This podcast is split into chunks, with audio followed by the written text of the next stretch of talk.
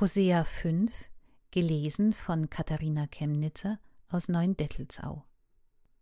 Hört dies, ihr Priester, und merke auf, du Haus Israel, und nimm zu Ohren, du Haus des Königs.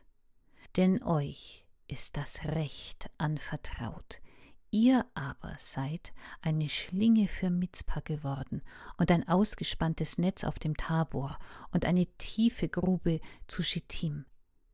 Aber ich will sie allesamt züchtigen. Ich kenne Ephraim gut, und Israel ist vor mir nicht verborgen.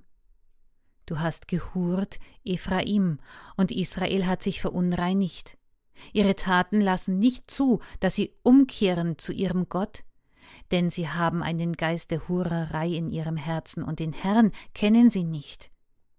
Wieder Israel zeugt seine Hoffart, Israel und Ephraim straucheln durch ihre Schuld.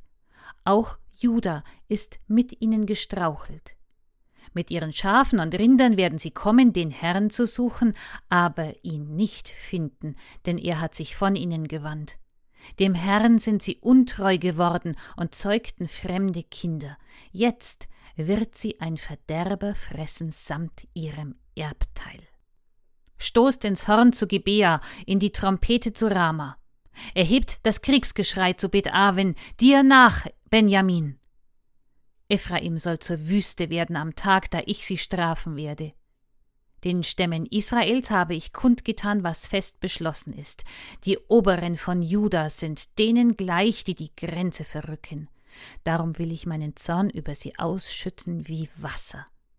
Ephraim leidet Gewalt, zertreten ist das Recht, denn es gefiel ihm, den Nichtigen nachzulaufen.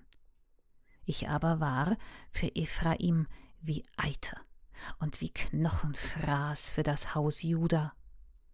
Als Ephraim seine Krankheit sah und Juda sein Geschwür, zog Ephraim hin nach Assur und schickte zum Großkönig, aber der kann euch nicht heilen, noch euer Geschwür entfernen. Denn ich bin für Ephraim wie ein Löwe und für das Haus Juda wie ein junger Löwe. Ich, ich reiße sie und gehe davon, ich schleppe sie weg, und niemand kann sie retten. Ich will wieder an meinen Ort gehen, bis sie ihre Schuld büßen und mein Angesicht suchen. Wenn's ihnen übel ergeht, so werden sie mich suchen.